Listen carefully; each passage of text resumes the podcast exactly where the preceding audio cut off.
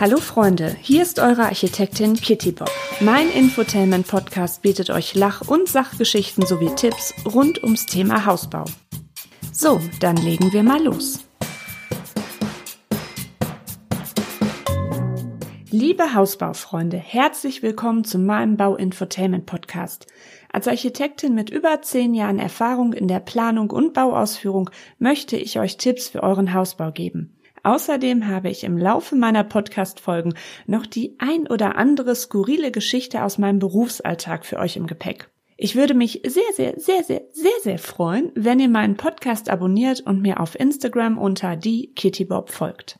In der vierten Episode habe ich euch ja das Thema Mehrkosten beim Hausbau näher gebracht und euch aufgezählt, welche davon beeinflussbar sind und auf welche man keinen Einfluss hat. In dieser Folge werde ich das Thema Mehrkosten nochmal aufnehmen und mich auf Fertighaus bzw. Schlüsselfertigbau oder auch Bauen mit einem Bauträger konzentrieren. Denn hier lauern viele Mehrkosten bzw. Zusatzkosten, die die meisten Bauherren nicht auf den Schirm haben und dann nach Vertragsabschluss oder auch erst nach der Fertigstellung aus allen Wolken fallen. Ich habe beim Bundesverband Deutscher Fertigbau e.V. nachgeschaut, wie groß der Marktanteil an Fertighäusern ist. 2020 waren 22,2 Prozent der 105.962 neu genehmigten Ein- und Zweifamilienhäuser Fertighäuser. In Zahlen sind das 23.545 Stück. Das ist die bisher höchste Quote. 2019 waren es 20,8 Prozent und um die Jahrtausendwende lag die Quote bei 13,5. Ihr wisst ja, dass ich in einem klassischen Architekturbüro tätig bin. Also das heißt, ich plane ganz individuell das Haus für meine Bauherren, schaue mir das Grundstück an, gehe bei der Grundrissgestaltung auf deren Wünsche und Vorstellungen ein. Also ich mache jetzt hier keine Schubladenentwürfe und meist übernehme ich dann auch hinterher die Bauleitung. Es passiert aber immer wieder, dass Bauherren nach einem unverbindlichen Erstgespräch bei uns, ähm, in dessen Rahmen wir dann auch anhand der Bauherrenwünsche und Vorstellungen schon mal grob die Baukosten und Nebenkosten abschätzen, alles aus dem Gesicht fällt, wenn sie die voraussichtlichen Gesamtbaukosten sehen. 99 Prozent der Kunden rechnen nicht damit, wie hoch die sind. Das war bei Max und Mia, ihr erinnert euch an die Raumprogrammfolge, genauso. Und es bricht mir schon ein wenig mein Herzchen, wenn ich angehende Bauherren auf den Boden der Tatsachen holen muss, weil sie durch Recherche im Internet oder sonst wie sich vorher irgendwelche Schnäppchenhäuser angeguckt haben und als Nichtfachleute einfach nicht wissen, was alles für ein Kostenrattenschwanz noch drumherum kommt, der nicht in den Festpreisen beziehungsweise in dem Lokangebot enthalten ist. Das Planen und Bauen mit einem Architekten, einer Architektin ist nicht zwangsläufig teurer. Und man hat von Anfang an eine Fachberatung. Man muss es leider einfach so sagen, die Verkäufer oder Handelsvertreter in den Musterhausparks sind oft leider keine Baufachleute, sondern sie wollen bzw. müssen ihre Fertighäuser an den Mann und die Frau bringen. Sie sind im Verkaufen geschult. Als ich vor einiger Zeit mal undercover in so einem Musterhauspark unterwegs war, der Berater, den wir da hatten, ja, wenn der mit seinen feinen Lederschüchen auf eine Baustelle gegangen wäre, hätte erstmal ein Rohbauer den gefressen. Zurück zum Ernst. Es gibt natürlich zwischen einigen schwarzen Schafen auch viele gute Fertighausanbieter bzw. Bauträger auf dem Markt, die eine individuelle Planung und eine gute Kostentransparenz bieten. Letztlich muss jeder Bauherr für sich entscheiden, wie und mit wem er bauen möchte. Also, es liegt mir auf dem Herzen, euch mit dieser Folge ein bisschen schlauer zu machen, an was für Zusatzkosten ihr denken müsst. Ich habe mal versucht, das Ganze zu strukturieren. Hoffentlich wird das jetzt nicht allzu trocken, aber ich versuche es irgendwie halbwegs unterhaltsam für euch zu machen. So, erster Punkt ist die Bau- und Leistungsbeschreibung. Was ist das denn jetzt schon wieder? Also die Bau- und Leistungsbeschreibung ist Bestandteil des Kaufvertrags mit einem Bauträger oder einem Fertighausanbieter. Diese enthält eine Auflistung und Darstellung aller vom Hausanbieter zu erbringenden Leistungen, also in ihrer Qualität und Quantität. Somit ist hier drin aufgeführt, was im Standardangebot enthalten ist. Also zum Beispiel die Konstruktion, welcher Energiestandard, welche Ausstattung. Das heißt, sobald ihr den Kaufvertrag unterschrieben habt, erhaltet ihr für den vereinbarten Festpreis genau das, was in der beigefügten Bau- und Leistungsbeschreibung steht. Heißt aber auch, was nicht in der Bauleistungsbeschreibung aufgeführt ist, ist auch nicht enthalten. Wenn ihr Glück habt und einen erfahrenen und fairen Berater bzw. seriösen Hausanbieter gefunden habt, weist der euch darauf hin, was nicht enthalten ist. Entwurfsplanung, Bauantragsplanung habe ich hier als nächsten Punkt. Also, ihr solltet unbedingt vor Vertragsabschluss abklären. Können Änderungen im Grundriss erstellt werden? Wenn ja, welche Mehrkosten kommen da auf euch zu? Müsst ihr einen Schubladenentwurf nehmen oder ist auch eine individuelle Planung möglich? Je nach Grundstückssituation ist das nämlich sinnvoll oder sogar erforderlich. Nicht jeder Fertighausanbieter hat nämlich eine eigene Planungsabteilung. Ne? Also die beauftragen dann ein externes Architekturbüro oder ihr müsst das beauftragen. Also es kann sein, dass wirklich diese ganze äh, Planungsleistung nicht von denen erbracht werden kann und ähm, halt auch nicht im Angebot drin sind. Ne? Gleiches gilt für die Genehmigungsplanung. Also das sind die Pläne, die ähm, bei der Behörde eingereicht werden, also der Bauantrag. Und Bauanträge dürfen nur von Bauvorlageberechtigten Architekten, Architektinnen eingereicht werden. Also wir Architekten, ja, das ist eine geschützte Berufsbezeichnung. Ne? Also das gewinnt man nicht im Lotto, kann man sich auch nicht kaufen. Also da muss man schon ähm, für bei der Architektenkammer unter bestimmten Voraussetzungen aufgenommen werden. So, was habe ich hier noch auf meinem schlauen Zettel? Die, ah ja, die fachlich Beteiligten. Ein Bodengutachten wäre nicht schlecht was heißt, wäre nicht schlecht. Also das müsst ihr haben, ja. Also die ähm, Fertighausanbieter, also ich fasse die jetzt einfach immer darunter zusammen, auch die Bauträger, ähm, die sagen alle, das Baugrundrisiko liegt beim Bauherrn. So, und das kommt halt auch mal auf die Grundstückssituation an. Welche Bodenbeschaffenheiten sind da? Also, ihr müsst einen Bodengutachter beauftragen. Ist auch nicht mit in dem Festpreis drin.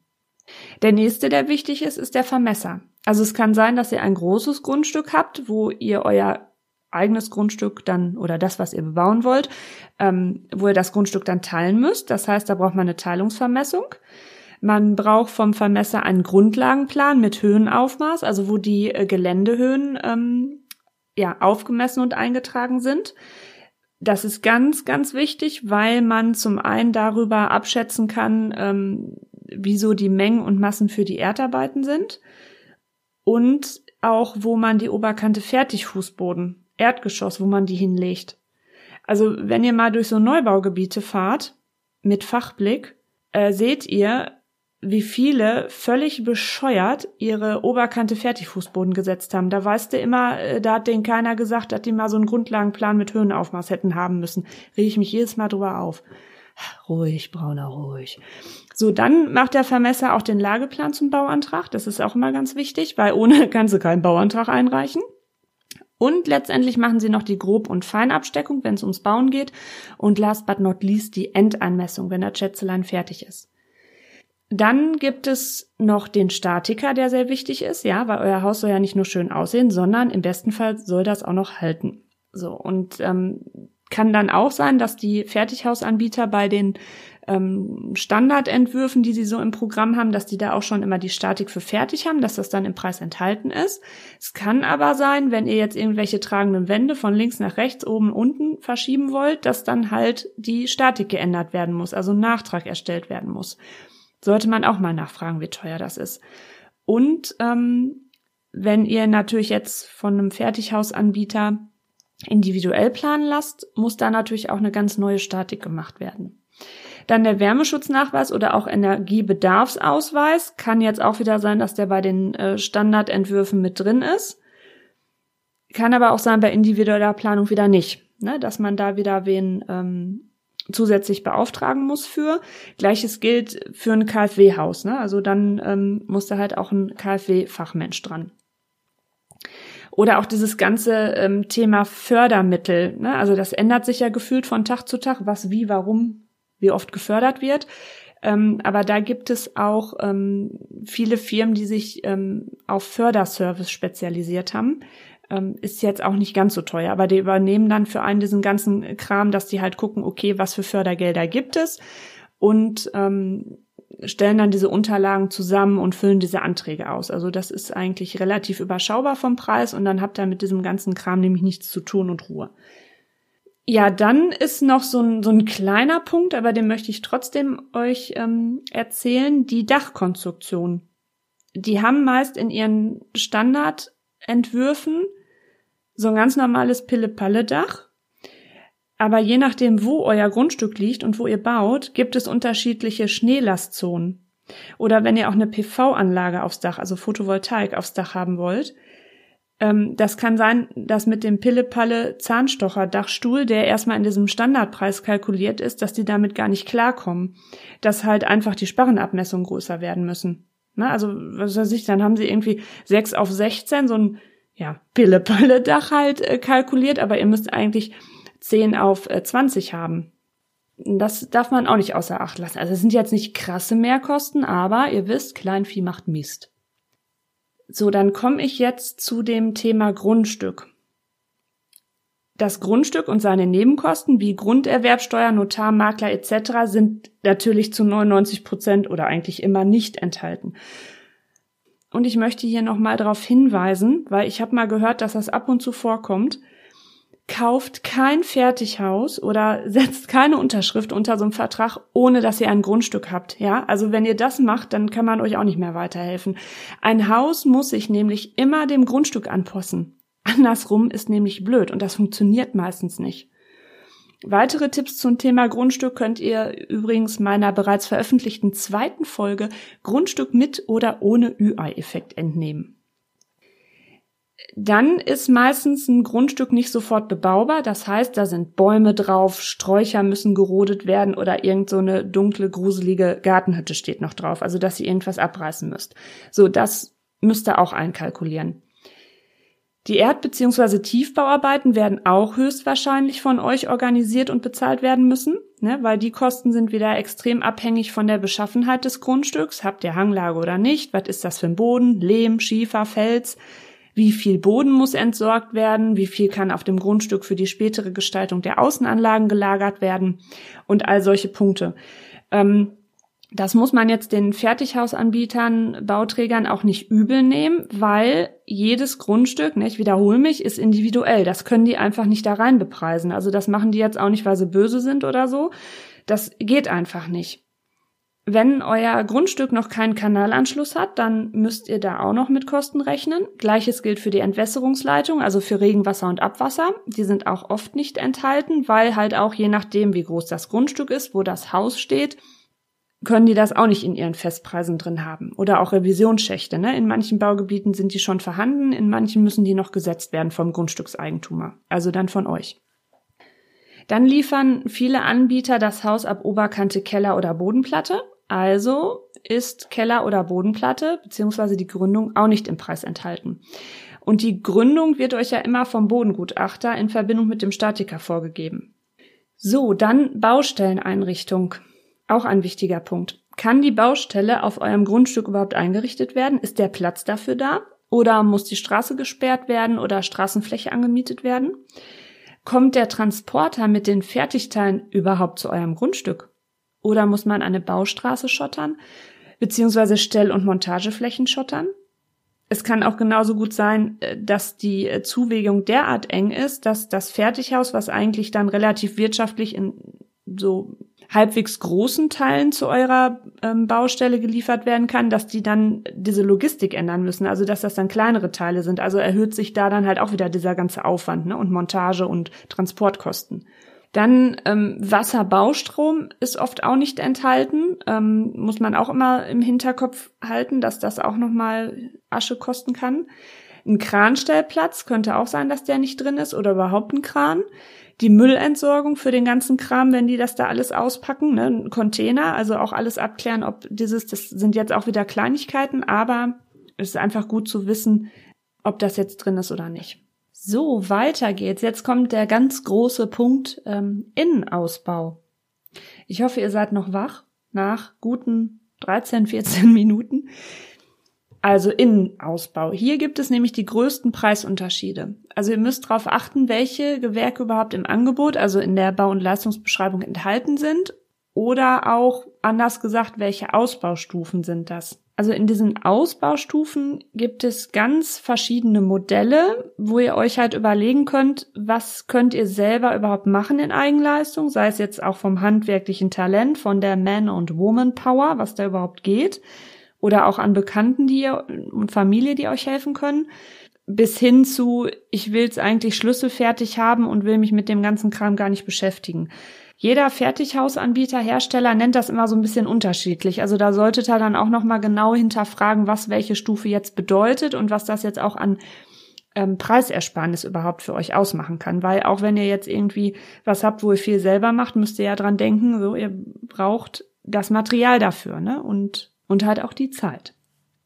Also ich habe bei der Recherche mal so gefunden, dass es ein Bausatzhaus gibt. Also da macht ihr wirklich alles eigentlich selbst. Da werden euch die Teile wie so ein großes Lego-Haus quasi aufs Grundstück geliefert und dann gib ihm.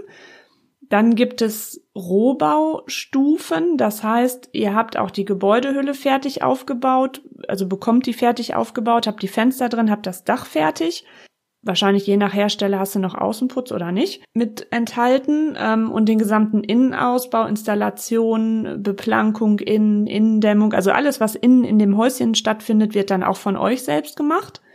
Dann gibt es bei den sogenannten Ausbauhäusern auch wieder verschiedene Stufen. Das kann halt einmal ähnlich wie die gerade benannte Rohbauphase sein oder Rohbaustufe oder ähm, es ist Technik fertig. Also die haben dann Elektro reingeknallt, haben Heizung Sanitär fertig gemacht. Da muss man so ein bisschen schauen, Heizung Sanitär Elektro, die sind in der gesamten Innenausbauphase sind die immer mal wieder drin. Also da müsst ihr auch schauen, ist da jetzt nur Rohinstallation im Preis enthalten oder auch die Feininstallation. Dann gibt's aber auch Ausbauhäuser, die dann ja fast fertig sind, wo aber irgendwie Oberböden und ähm, Tapeten noch fehlen. Und auch so ein bisschen aufpassen. Kann aber auch sein, dass manche Hersteller Schlüssel fertig anbieten, wo es dann wirklich heißt, komplett auch innen alles fertig.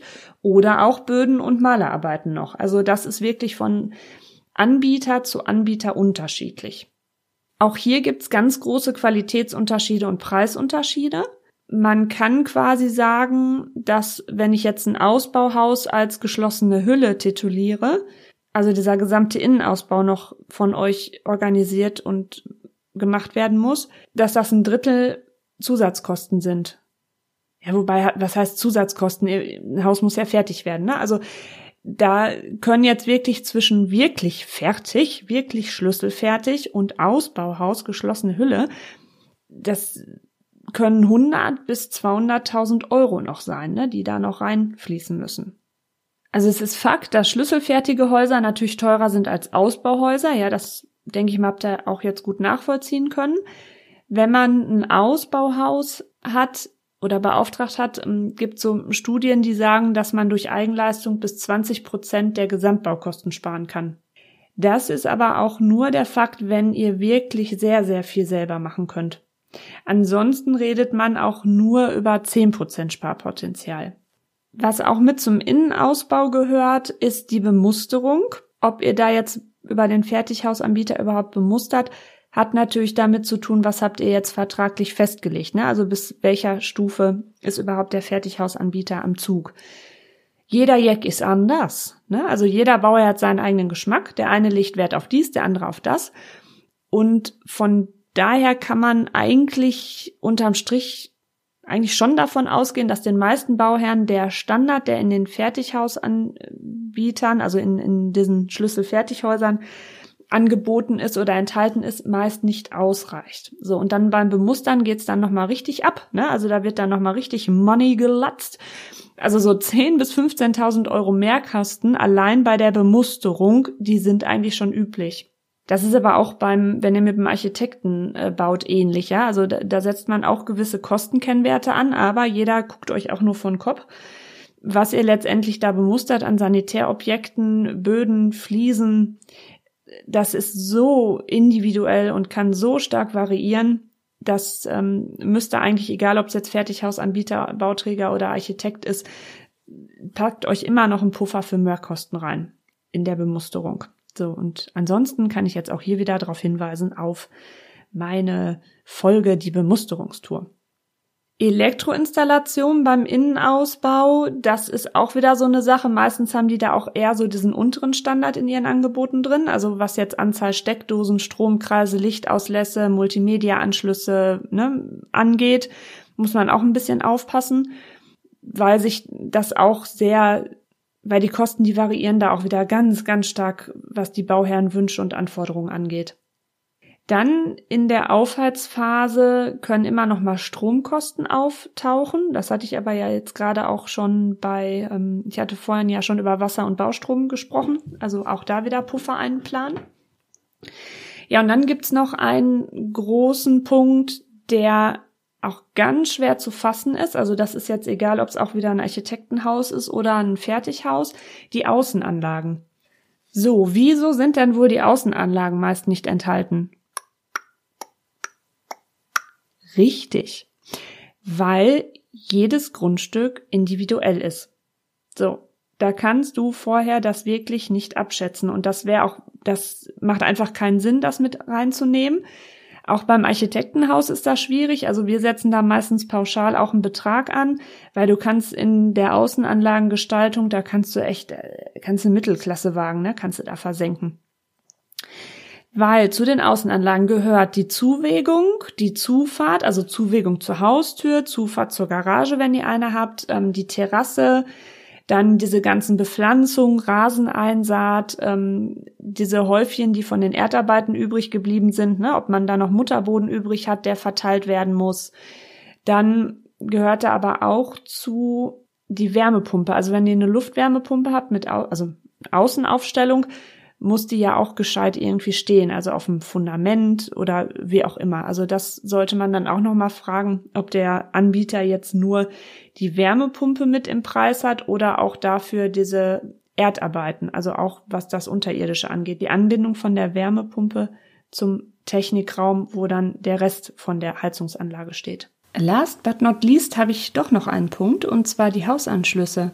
Also das sind alle Leitungen, die euer Haus versorgt. Wasser, Strom, gegebenenfalls Gas, wenn ihr keine Wärmepumpe habt, Telefon, Internet oder Glasfaser, wenn es das bei euch gibt. Das sind auch alles Dinge, die kommen auch noch obendrauf als Kosten. Also bitte dran denken. Ich habe bestimmt irgendwas noch vergessen an Punkten, aber ich denke mal, da war eine ganze Menge bei. Ja, da habe ich euch ja jetzt wirklich ziemlich viel hier um die Ohren gehauen und zugequatscht. Ich hoffe, ihr seid noch wach. Jetzt nochmal die Frage, wie sichert ihr euch denn jetzt ab? Zur Sicherheit die Bau- und Leistungsbeschreibung von einem externen unabhängigen Fachmenschen überprüfen lassen. Ne? Also ob die Bau- und Leistungsbeschreibung vollständig und genau ist, ist nämlich für den Baulein erfahrungsgemäß extrem schwer zu beurteilen.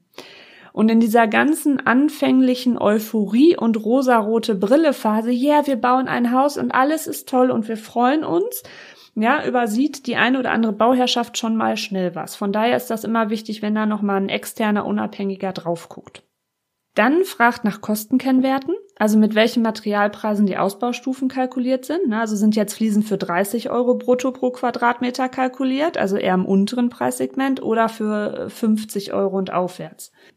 Fragt Freunde und Bekannte, die auch mit einem Fertighausanbieter gebaut haben, was denn bei denen noch so an Zusatzkosten angefallen sind. Ob euer Traumhaus jetzt ein Fertighaus oder ein Architektenhaus sein soll, das muss jeder von euch selbst entscheiden. Also diese Entscheidung kann und will ich euch nicht abnehmen. Ne? Also es gibt äh, von allem Vor- und Nachteile. Das muss jede Bauherrschaft mit sich selbst ausmachen. Und es gibt viele gute, seriöse Fertighausanbieter auf dem Markt, wo auch nichts gegenspricht. Nur trotzdem ist es ganz wichtig, überhaupt beim Thema Bauen zu wissen, was habe ich alles für einen Kostenrattenschwanz drumherum. Von daher hoffe ich, dass ich euch jetzt ein, bisschen da weitergeholfen habe, euch vielleicht auch ein bisschen die Augen geöffnet habe. So, ihr habt den trockenen Stoff überstanden. Ich bin stolz auf euch.